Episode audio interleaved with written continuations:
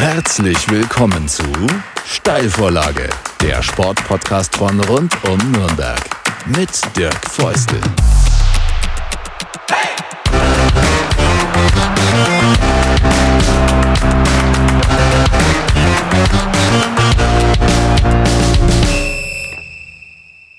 Herzlich willkommen zur fünften, mittlerweile schon fünften Ausgabe der Steilvorlage, dem Sportpodcast von rund um Nürnberg. Ich bin der Gastgeber, mein Name ist Dirk, vielleicht habt ihr euch schon ein Stück weit dran gewöhnt und ich freue mich ganz besonders, dass mein heutiger Gast oder mein Gast in dieser Ausgabe äh, Taliso Engel da ist. Er ist Paraschwimmer und er ist nicht nur Paraschwimmer, er ist äh, auch noch Weltmeister und zwar über 100 Meter Brust. 2019 ist er das geworden. Darüber werden wir sprechen, definitiv. Wir werden darüber sprechen, warum Paraschwimmer und nicht Schwimmer. Da gibt's ja Unterschiede. Ähm, ja, und wir werden natürlich über Leistungssport in Corona-Zeiten reden, über Olympia in Tokio, äh, dass du anpeilst äh, und wofür du schon qualifiziert bist sogar. Also es gibt eine äh, ganze Menge an Dingen, die zu besprechen sind in der nächsten guten halben, dreiviertel Stunde. Und jetzt legen wir los. Taliso, wie geht's dir? Erste Frage. Äh, ja, äh, wir hatten schon mal die Gelegenheit, vor einigen Monaten zu sprechen ähm, was ist seitdem zumindest mit dir persönlich gesundheitsmäßig passiert? Geht's dir gut? Hast du eine Infektion gehabt? Hoffentlich nicht. Ich hatte keine Infektion, auch keine anderen Krankheiten, seitdem wir das letzte Mal geredet haben. Und ja, also mir geht's sehr, sehr gut zurzeit. Das heißt, äh, steigen wir gleich mit dem Thema äh, Sport zu Corona-Zeiten, Leistungssport zu Corona-Zeiten, steigen wir gleich damit ein. Ähm, das heißt, du konntest den Umständen entsprechend seit unserem letzten Gespräch, das war letztes Jahr im Spätsommer, äh, konntest du gut dein Trainingsprogramm durchziehen, dein Sportprogramm durchziehen, soweit es eben geht, äh, unter den Rahmenbedingungen, die halt durch Corona so sind, wie sie sind. Ja, genau. Wir konnten, ähm, beziehungsweise ich konnte sehr, sehr gut mein Training durchziehen. Ähm, wir haben sehr, sehr viel trainiert jetzt in der Zeit und haben auch gute Fortschritte gemacht. Du kommst ursprünglich aus Lauf, lebst in Nürnberg. So schaut's aus. Ne? Also das genau. heißt, du bist ein Nürnberger Junge. Genau.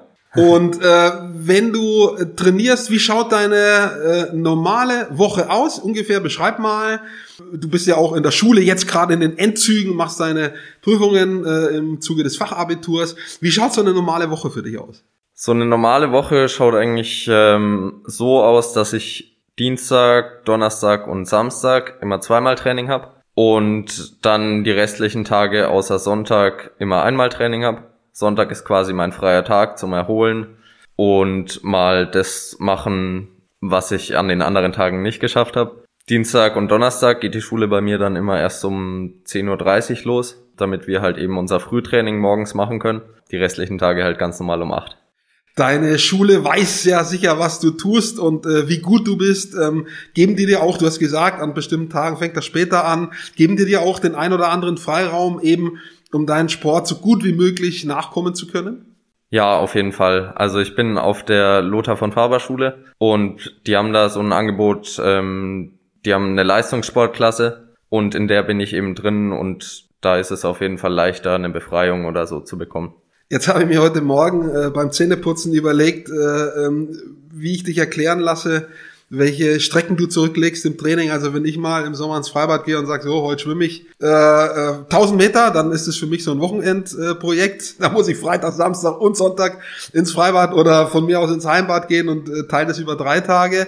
Äh, bei dir ist es jetzt vielleicht so eine Strecke äh, zum Arm warm werden und äh, dann geht's erst richtig los. Beschreib mal, wie sieht so ein Training aus bei euch? Wie ist es etwa gegliedert? Ich meine, da gibt's natürlich große Unterschiede. Hängt natürlich davon ab, in welcher Saisonphase du bist, ob du dich gerade auf einen Wettkampf vorbereitest, konkret ein, zwei Wochen vorher. Das ist ja gesteuert, das Training. Aber wie sind die Umfänge normalerweise? Wie viel Meter schwimmst du bei einem Training? Ähm, insgesamt liegen die Trainingsumfänge bei uns pro Einheit so bei drei bis ja sechs Kilometer. Aber das ist natürlich sehr unterschiedlich, ob jetzt ein Wettkampf bevorsteht dann fahren wir oft ein bisschen runter vom Training, machen mehr kurze Sachen. Und in diesen Einheiten, die zwischen drei und sechs Kilometern sind, ist zum Beispiel äh, eine Variante nur mal Beinschlag machen oder vielleicht nur äh, Kraularmzug ohne Beinschlag. Ähm, wie, wie sieht das aus? Wie variierst du da auch in den Disziplinen im Training, wenn deine Spezialität das Brustschwimmen ist? das Training ist meistens so aufgebaut, dass wir am Anfang einen Technikblock haben, wo bestimmte technische Übungen durchgeführt werden. Und danach kommt immer entweder Sprintsachen, da mache ich dann auch viel in Brust. Oder wenn es halt längere Strecken so ähm, 200, 300, 400 Meter sind, dann mache ich da auch oft ähm, Kraul oder irgendeine andere Lage, weil Brust eben schon sehr, sehr langwierig dann irgendwann wird. Immerhin, äh, ich hatte Leistungskurs Sport in der Schule und da war ein, äh, ein Teilbereich auch bei uns Schwimmen. Wir mussten ein halbes Jahr schwimmen und Leistungsabnahme machen und äh, die Leistungsabnahme war über 400 Meter. Mhm. Wir durften Freistil schwimmen. Äh, das heißt, äh, genau so, wie das Wort ist, man kann sich überlegen, welche Disziplin, Brust, äh, Delfin, Kraul. Ich hatte mich für Kraul entschieden und mir vorgenommen, ich würde auch gerne von dem ersten bis zum letzten Meter Kraul machen. Habe ich nicht geschafft. Ähm, bei 300 Meter musste ich umsteigen auf Brust, weil ich habe die Arme nicht mehr hochgekriegt. Mhm. Und als ich dann aus dem Wasser bin, 100 Meter später, war ich an der Reling am Ausstieg und äh, habe mich rausgezogen. Und der erste Zug der ging und als aber dann die Arme im Freien waren, habe ich gemerkt, wie das alles übersäuert ist äh, und also mir wurde richtig schlecht. Äh, wo ist bei dir dieser Bereich? Bei mir war nach 400 Metern erreicht, wo ich blau war, wie der Sportler sagt. Wo ist der Bereich, wo du blau bist? Kann das ein kurzer Bereich sein, wenn du Vollgas gibst? Ähm, oder ist es ausschließlich ein langer Bereich? Nee, das kann durchaus auch schon nach 100 Metern der Fall sein. Oder wenn wir mal im Training äh, mehrere schnelle 50er hintereinander machen, dann merke ich auch so irgendwann, okay, irgendwann geht's halt einfach nicht mehr. So bei einem Wettkampf oder so ist es auf jeden Fall auch nach 100 Metern schon der Fall. Ähm, der Körper baut ja jede Menge Laktat auf und ja, irgendwann ist man einfach durch. also äh, wir beide wissen, wie dieser Moment ist. Du wahrscheinlich noch mehr als ich. Ich hatte ihn nur einmal, du hattest ihn häufiger. Wir wissen, äh, diese ähm, ganz schnellen Sprintdisziplinen im Kraul. 50 Meter, 100 Meter, die, die funktionieren fast ohne Atmung. Also 50 Meter ja. Ich glaube, die haben den Kopf die ganzen 50 Meter unter Wasser. Die Schwimmer bei 100 Meter funktioniert es nicht mehr ganz. Wie ist das bei 100 Meter Brust oder bei 50 Meter Brust? Ähm, atmest du da noch oder, oder kriegst du das dann auch quasi fast in einem Zug durch? Die 50 Meter immerhin. Mm, na, bei Brust atmet man ja automatisch, weil man ja immer den Kopf aus dem Wasser tut. Nimmst einen kurzen Schnapp, ja, immer. Ja. Genau, bei jedem Zug. Ähm, bei Kraul muss man schauen, wie man es hinkriegt, auf die 50 Meter ein- oder zweimal atmen oder gar nicht. Also das ist schon, das ist schon spannend, wenn man das mal guckt. Äh, macht das mal äh, da draußen, liebe Zuhörende, wenn ihr den Schwimmwettkampf an, anguckt, äh, diese Sprint-Sachen eben gerade im Freistil. Ich finde das spannend, wenn der Kopf dann nicht mehr aus dem Wasser ja. geht. Äh, aber nur so sind eben die ganz schnellen Zeiten erreichbar. Jetzt haben wir am Anfang gesagt, Paraschwimmer. Ja, jetzt fragen sich die Leute draußen, die dich nicht kennen, äh, warum Paraschwimmer? Was ist das? Also Paraschwimmer ist man, wenn man ein Handicap hat. Dein Handicap ist die Sehstärke. Du bist nicht blind, du siehst noch was, aber viel ist es leider nicht mehr. Erklär mal kurz, äh, was da dein Problem ist und was an Restsehfähigkeit da ist, ähm, weswegen man dich eben in die Kategorie Paraschwimmer äh, einordnen muss. Genau, du sagst es schon. Ich sehe noch ein bisschen was. Ich bin nicht komplett blind. Ähm ich sehe aber nur noch drei bis vier Prozent auf meinem schlechteren Auge und sechs bis acht auf meinem besseren Auge. Und man kann sich das ungefähr so vorstellen, dass ich quasi nur noch am äußersten Rand vom Auge was sehe. Und quasi dieser innere, schärfere Punkt ähm, bei mir ja fast gar nichts mehr ist. Und deshalb schaue ich auch immer, wenn ich jetzt mit jemandem rede oder so, schaue ich auch immer so ein bisschen seitlich ähm, ja an ihm vorbei. Wie machst du, ich komm mal, geh mal kurz vom Schwimmen weg, wenn du in der Schule bist, äh, wie, wie machst du das da mit den Inhalten, wenn vorne was an der Tafel steht oder jetzt eben, äh, du wirst auch irgendwelche Homeschooling-Maßnahmen haben mit iPad, mit Computer, wie, wie organisierst du das? Wie ist das bei dir? Schreiben, wie funktioniert das? Ähm, in der Schule habe ich so eine Art Kamera, ähm, die an mein Laptop angeschlossen ist, womit ich dann die Tafel ähm, über eine bestimmte Software ähm, eben mir ranzoomen kann. Und dann schreibe ich auch sehr, sehr viel am Laptop mit, ähm, weil das einfach für mich einfacher und schneller ist, als mit der Hand mitzuschreiben. Und jetzt mit dem ganzen Homeschooling-Zeug kam ich eigentlich sehr, sehr gut zurecht, weil eben viel mit PDFs gearbeitet wird und man sich dann alles schön groß ranzoomen kann. Und welche Frage sich natürlich sofort anschließt, sozusagen, was kannst du im Alltag äh, auch nicht machen, was man halt machen kann, wenn man normale Sehstärke hat. Äh, also Autofahren wird sicher irgendwie schwierig. Äh, äh, Vespa fahren, fahr, kannst du Fahrrad fahren zum Beispiel, geht das? Was kannst du machen, was kannst du nicht machen? Genau, Autofahren oder Führerschein allgemein kann ich nicht machen. Ähm, Fahrradfahren kann ich theoretisch, ist aber halt mit einem relativ großen Risiko, ähm, ja, geht mit einem relativ großen Risiko einher. Ähm, von daher vermeide ich das auch relativ oft. Ähm, ich habe aber ein Tandem, womit ich dann äh, mit meinem Bruder oder mit meiner Mutter vorne drauf fahren kann. Und was auch oft ein Problem darstellt, ist im Alltag, ähm, sind irgendwie Busfahrpläne oder irgendwelche Schilder lesen oder ja, irgend sowas. Aber dafür habe ich dann mein Handy und ähm, kann mir alles abfotografieren und groß ranzoomen. Weil das tatsächlich ein spannendes Thema ist, äh, äh, bleibe ich jetzt mal dabei. Äh, wird ja immer gesprochen sozusagen über die äh, ähm, über das behinderten gehandicapt gerechte im Alltag. Ähm, wie kommst du da generell mit klar? Du hast jetzt äh, so ein bisschen auf Busfahrpläne und äh, ich nenne es jetzt mal äh, flapsig aufs Kleingedruckte, aber auch so generell im Alltag, Stufen, Barrierefreiheit, ähm, wie, wie ist das für dich? Äh, wie kommst du klar im Alltag?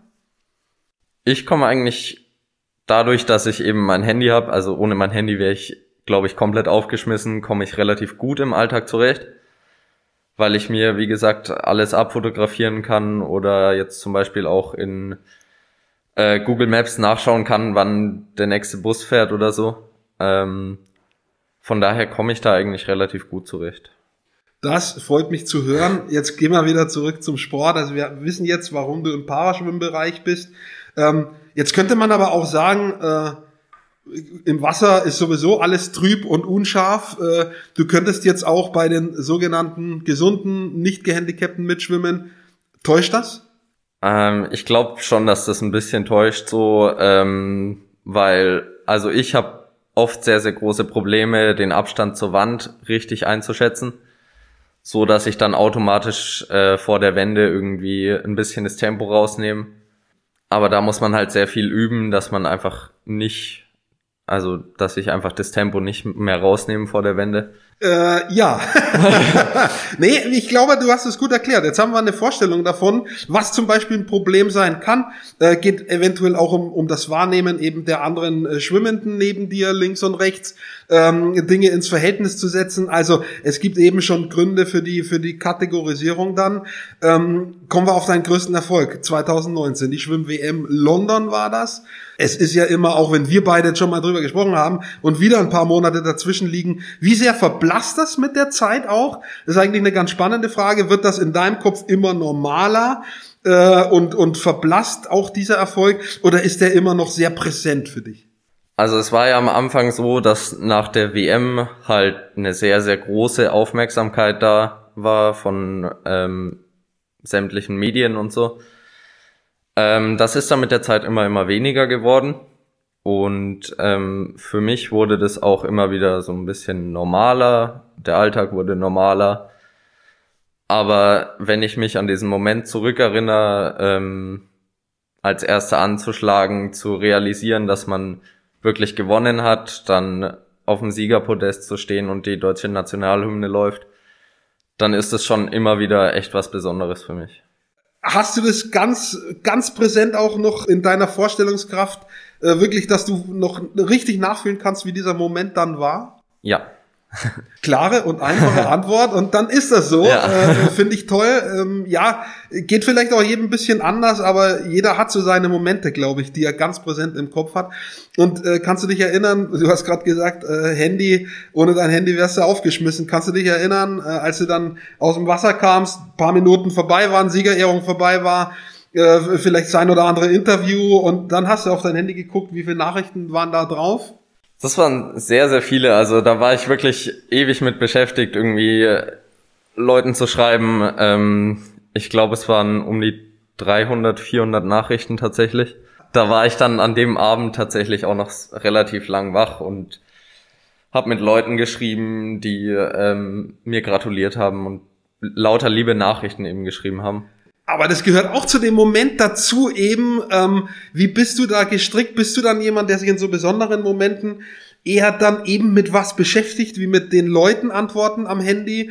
Oder bist du dann einer, der sich vielleicht auch einfach aufs Bett legt, aufs Sofa legt, irgendwie die Augen zumacht und, und nochmal sozusagen das Revue passieren lässt? Wie bist du da? Musst du das aktiv äh, erleben oder eher so träumerisch? Nee, also ich bin schon eher der Typ, der dann ähm, mit den Leuten dann auch schreibt. Sobald ich die Zeit hatte, auf mein Handy zu schauen, habe ich auch angefangen, ähm, meinen Freunden und allen zu antworten. Ja, und das hat für mich auch irgendwie so ein bisschen mit zum Moment dazugehört. Wer sind die Leute, die dich unterstützen? Beziehungsweise ähm, du bist ja, du schwimmst nicht nur für einen Verein, das ist ja so ein bisschen quer aufgestellt. Je nachdem, äh, in welchen Wettbewerben du unterwegs bist, schwimmst du hier für SG Mittelfranken oder für Parasport Bayer Leverkusen. Ähm, wie bist du aufgestellt, so vereinstechnisch, wenn du, wenn du das mal schildern könntest? Und wer sind die, die dich sozusagen neben dem Training auch noch unterstützen, äh, um dich von A nach B zu bringen äh, oder dir auch mal zuhören, wenn du sagst, boah, im Moment läuft alles nicht so gut oder sowas? Ähm, das ist das das interessiert mich. Genau, also das muss man vielleicht auch nochmal dazu sagen. Ich starte für zwei Vereine. An den, für die paralympischen Wettkämpfe starte ich für Bayer Leverkusen.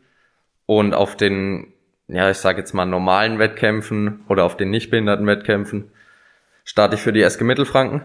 Wer mich auf jeden Fall sehr, sehr viel unterstützt, ist meine Mutter. Die fährt mich sehr, sehr oft ins Training, ähm, war früher auch immer bei so kleinen Wettkämpfen dabei, war jetzt bei der WM dabei. Bei der WM war auch noch meine, ein großer Teil von meiner restlichen Familie dabei. Da war mein Papa, mein Bruder, meine Tante dabei. Und sonst unterstützen mich meine Freunde auch relativ viel. Also das sind eigentlich meistens die Leute, die halt ähm, mir auch mal zuhören, wenn es mal nicht so gut läuft und mit denen man einfach reden kann und schön Zeit verbringen kann. Sind es auch deine, deine Freunde, Kumpels, die zu denen du äh, wirklich hingehst, vielleicht eher noch als zu Familienmitgliedern, wenn du mal sagst, boah, Trainingswoche war Grütze? Ähm, ja, auf jeden Fall. Also meine beste Freundin, mein bester Freund, so, das sind so meine zwei Hauptbezugspersonen eigentlich, wenn irgendwas gerade nicht so gut läuft, sei es jetzt im Sport oder in der Schule oder irgendwo. Wie wichtig ist das auch eben, diese Gespräche, klar, Training, das ist immer irgendwie von der Uhr bestimmt, von der Trainerkritik, äh, die schon weiterführend ist, aber letztendlich ist immer zu, zu langsam vielleicht oder Technik nicht so gut, das ist immer eher was Korrektives, ja. Ähm, wie wichtig ist, dass man auch eben diese andere Seite hat, diese Bezugspersonen, die vielleicht ein bisschen außerhalb dieses ganzen Systems stehen? Für mich ist das eigentlich relativ wichtig, weil ich einfach dann ich brauche irgendwie jemand, mit dem ich ähm, halt einfach reden kann, mit dem ich über Probleme reden kann. Also meine beste Freundin schwimmt auch selber, die kann es dann auch relativ gut nachvollziehen, wahrscheinlich, ähm, wenn es im Training mal nicht so gut läuft. Ich habe auf jeden Fall mal äh, eine Reportage gesehen über, über äh, junge Nachwuchssportler, die noch ein bisschen jünger sind als du, die 15, 16 sind, äh, war ein Beispiel aus Leipzig, ähm, die an so einer Sportschule auch sind und nebenher Training machen. Es waren auch äh, äh, Schwimmende, äh, ein junges Mädchen, ein, ein junger äh, äh, Mann. Und also das sind schon krasse Tagesabläufe und äh, da habe ich eine Vorstellung davon gekriegt. Du hast ja auch ein Stück weit erzählt, wie da so ein Leben abläuft. Das ist sicherlich nicht ganz leicht. Kriegst du da irgendwie noch Dinge rein wie Hobbys, die du machen kannst. Du hast ja vorhin gesagt, wie oft du trainierst, dass noch Schule ist. Da musst du mal lernen. Jetzt hast du Prüfungen. Bleibt da irgendwie noch Zeit? Ähm, ja, eben sozusagen für äh, laissez-faire, deutsche Faniente, äh, chillen ist der englische Begriff. ja, wie schon gesagt, das ist ähm, meistens dann mein Sonntag, ähm, wo ich eben mich mit Freunden treffe, ähm, einfach mal die Sachen mache, die ich halt unter der Woche nicht hinkrieg, so, weil ich halt einfach mit Training und Schule beschäftigt bin.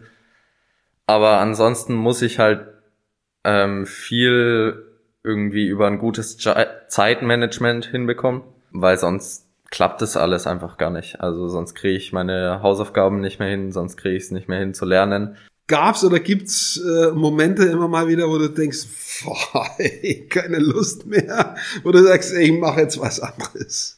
ja, die gibt's auf jeden Fall, aber ich glaube, die hat auch jeder Sportler mal, dass man so eine Phase hat, wo man einfach einfach mal sagt, boah, ich habe jetzt echt keinen Bock mehr und ähm, es wird jetzt alles ein bisschen viel. Und da muss man aber auch, denke ich, mit dem Trainer mal irgendwie reden, dass man, keine Ahnung, mal eine Woche macht, die halt nicht ganz so anspruchsvoll ist und ein bisschen entlastend ist, wo man dann auch einfach mal Zeit hat, mehr seine Freunde zu treffen oder so.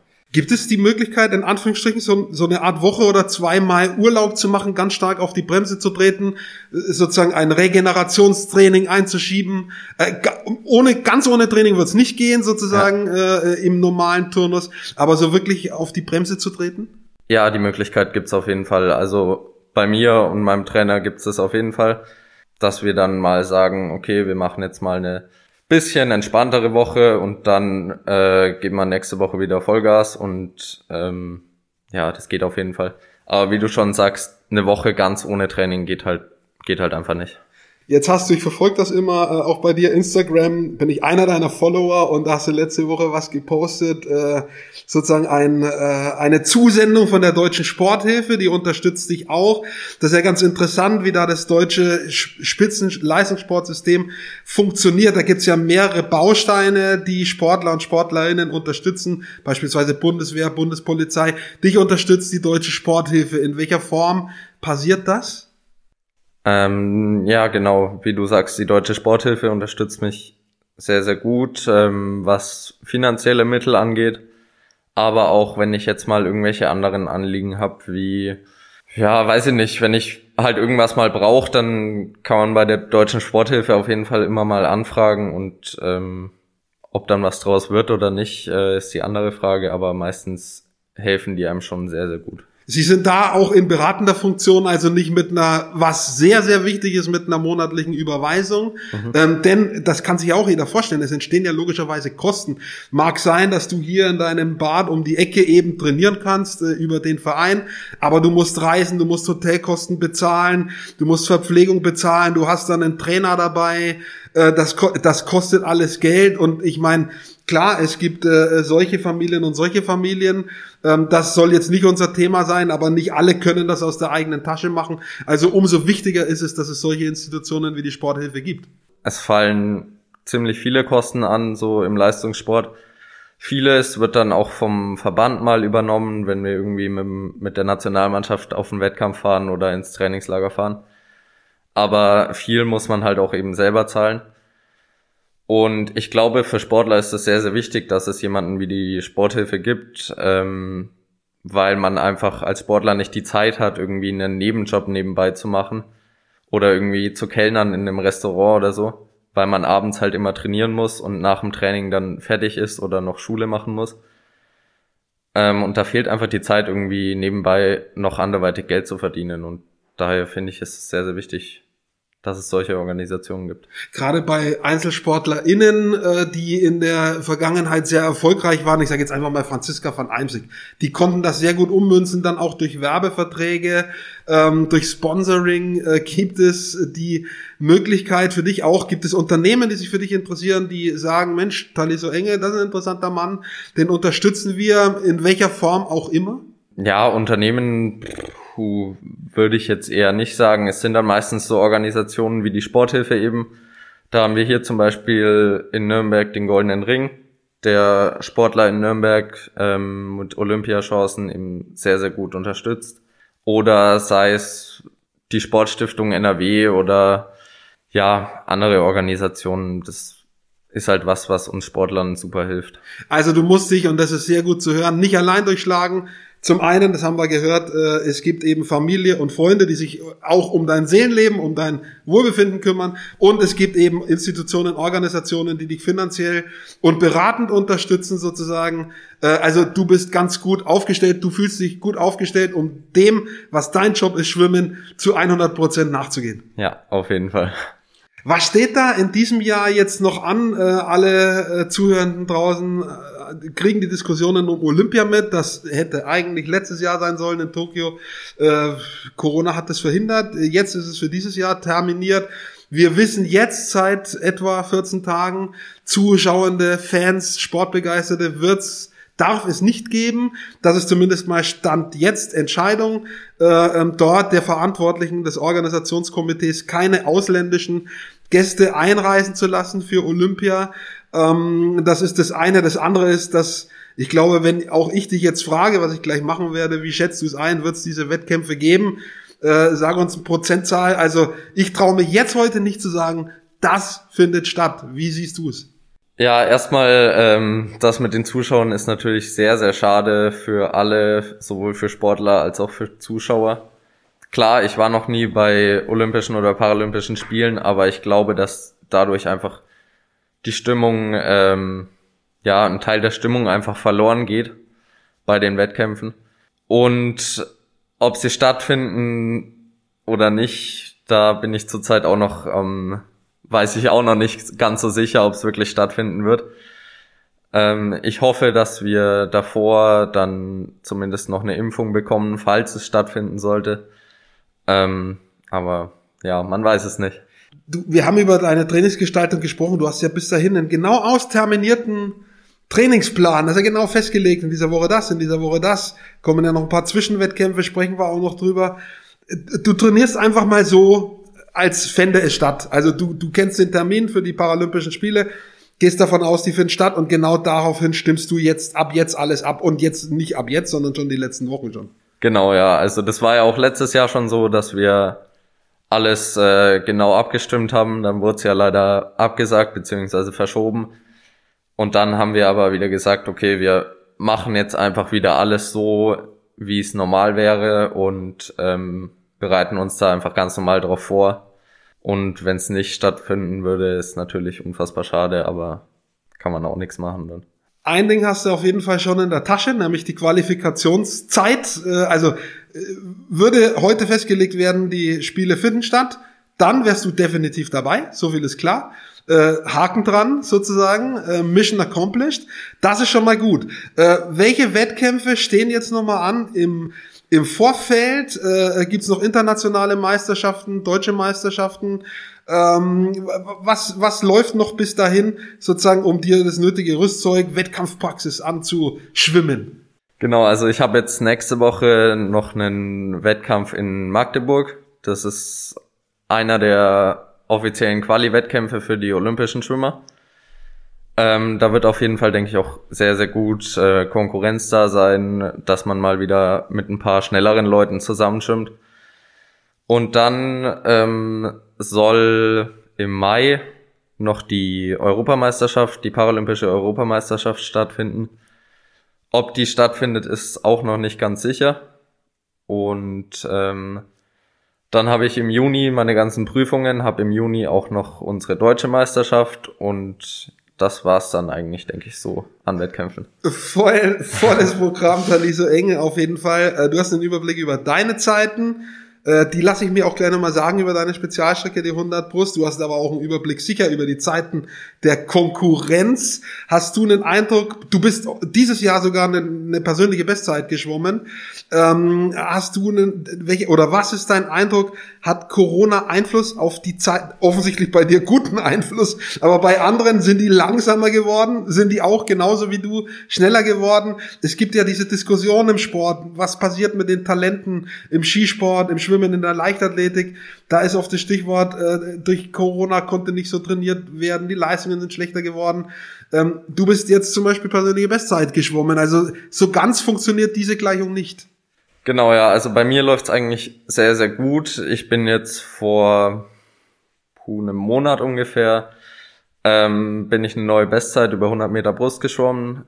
Ja, ich glaube, was halt ähm, blöd ist, dass die ganzen Leute in der Breite halt nicht trainieren können und dass nur ähm, die Spitze quasi trainieren kann. Und ähm, was die Konkurrenz angeht, im internationalen Vergleich habe ich tatsächlich zurzeit gar keinen Überblick, ähm, weil einfach viele Wettkämpfe ja nicht wirklich vom nicht wirklich anerkannt sind und quasi die Zeiten dann inoffiziell sind und somit nicht in die besten Liste eingetragen wird. Ähm, von daher habe ich da zurzeit im internationalen Vergleich nicht wirklich einen Überblick. Du hast jetzt doch nicht gesagt, 1.04.62 war die Zeit, die du erreicht hast. Genau. Ziemlich genau einen Monat her, 23. Februar war es. Ah, okay. In Bayreuth. äh, offensichtlich ein schnelles Schwimmbecken, äh, wenn man wenn man das äh, hernimmt. Diese Zeitlisten, die sind aber offen. Da kann jeder reinschauen, oder? Da da kann oder muss ich mir das irgendwie alles mit mühsamer Recherche im Internet zusammenglauben? Wie wie wie hast du Zugriff auf die Zeiten deiner Konkurrenten? Die kennst du ja. Du weißt ja sicher und die wissen, wer du bist und du weißt, wer die sind.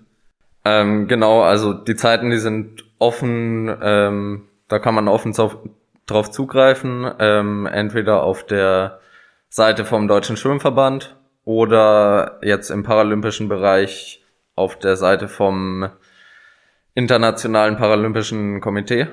Da muss man halt dann einfach nach den Zeiten schauen und dann findet man die eigentlich relativ gut. Wenn du da mal eine siehst äh, und denkst, wow, der war jetzt nicht schlecht, äh, ist es was, was dich stresst, äh, schrägstrich motiviert, oder ist es dir letztendlich wurscht, weil an dem Tag, wo du eben mit deinem Haupt- oder mit den Hauptkonkurrenten im Becken äh, bist, äh, zählt die Tagesform. Dann sind alle anderen geschwommenen Zeiten vorher auch egal letztendlich. Ähm, klar denkt man sich, wenn man, wenn man jetzt so eine krass schnelle Zeit sieht, ähm, ist man schon erstmal überrascht und ähm, was halt im Endeffekt zählt, wie du sagst, ist die Zeit, die bei rauskommt, wenn man dann am Wettkampf gegeneinander quasi schwimmt. Gibt es ein Gefühl dafür? Äh, hattest du das vielleicht sogar in London, wo du, wo du ich sage jetzt nicht beim Aufwachen, das klingt immer so komisch, aber vielleicht schon beim Weg ins Bad oder beim Gang zum Becken aus der, aus der Umkleidekabine, wo ich, da kommen ja so viele Sachen zusammen. Irgendwie, man muss sich gut fühlen, äh, man muss locker sein, nicht, also im Kopf auch nicht angestrengt. So eine, so eine Gesamt, äh, äh, Gesamtgefühl, hattest du das so nach dem Motto, das läuft heute gut, heute ist ein guter Tag äh, und umgekehrt gibt's solche auch in schlecht, wo du auf dem Weg zum Startblock äh, so ein Ding hast, war irgendwie der rechte C funktioniert nicht so richtig. Also gibt's sowas? Ja, das gibt's auf jeden Fall. Also man hat ja auch Wettkämpfe, wo man dann äh, mehrere Starts am Tag äh, hintereinander hat, ähm, wo man sich dann beim letzten Start irgendwie denkt, okay, jetzt ist langsam irgendwie so ein bisschen die Luft raus. Da geht man dann schon so ein bisschen nicht mehr ganz so motiviert an den Start. Aber jetzt zum Beispiel in London, da hatte ich nicht wirklich ein Gefühl, ob es mir jetzt wirklich gut geht oder schlecht. Da ging es mir eigentlich ganz normal. Da war ich vor meinem Start nochmal draußen spazieren, um einfach nochmal so ein bisschen einen klaren Kopf zu bekommen. Ähm, aber ein wirkliches Gefühl, ob es äh, richtig gut wird an dem Tag, hatte ich da nicht wirklich. Äh, was war das für eine Uhrzeit, als dieses Final, Finale war? War das Nachmittag, abends? Ähm, der Vorlauf war am Vormittag ähm, und das Finale war dann abends rum. Ich glaube so gegen 20 Uhr oder so. Also da lagen fünf, sechs Stunden dazwischen, vielleicht sogar mehr. Ja. Weil das ist ja sicherlich auch nicht so leicht, wenn man, wenn man so lange Zeit auch hat, darüber nachzudenken, was da gleich passiert. Ich fand es immer cool, wenn man so zack und los, ja. Wenn man so lange Zeit hat, irgendwie drüber nachzudenken, was man alles unter Umständen auch falsch machen kann. Ähm, wie, wie, was hast du da für Tricks? Hörst du laut Musik? Äh, rufst vielleicht nur mal jemand, gehst du spazieren?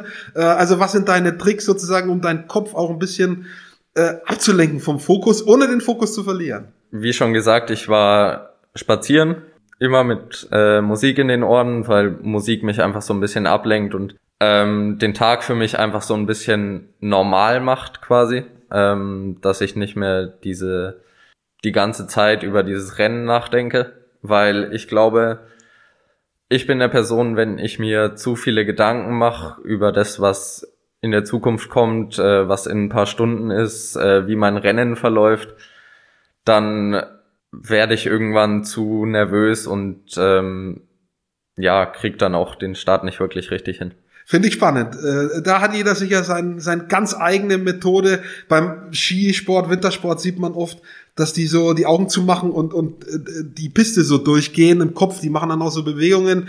Äh, gibt gibt sowas auch, dass du das im Kopf schon mal durchgehst, so ein Rennen? Oder ist das einfach auch aufgrund der kurzen Distanz, 100 Meter, 50 Meter, äh, äh, ist das einfach nur runterbloggern in dieser einen Minute, alles raushauen, bis man blau ist? Nee, das gibt's bei mir tatsächlich auch, dass ich äh, das Rennen mal so im Kopf durchgehe. Aber wie gesagt, äh, nicht zu oft und ich mache mir nicht zu viele Gedanken darüber, weil sonst, ja, wird's halt nix. Ich habe noch ein Stichwort für dich. Äh, das ist Kacheln zählen. Ja, typischer Schwimmerbegriff. Da Liso lacht schon. Äh, also es scheint wirklich ein typischer Schwimmer- oder Schwimmerinnenbegriff zu sein. Was, äh, wie würdest du dieses Kacheln zählen beschreiben? Was ist da so los?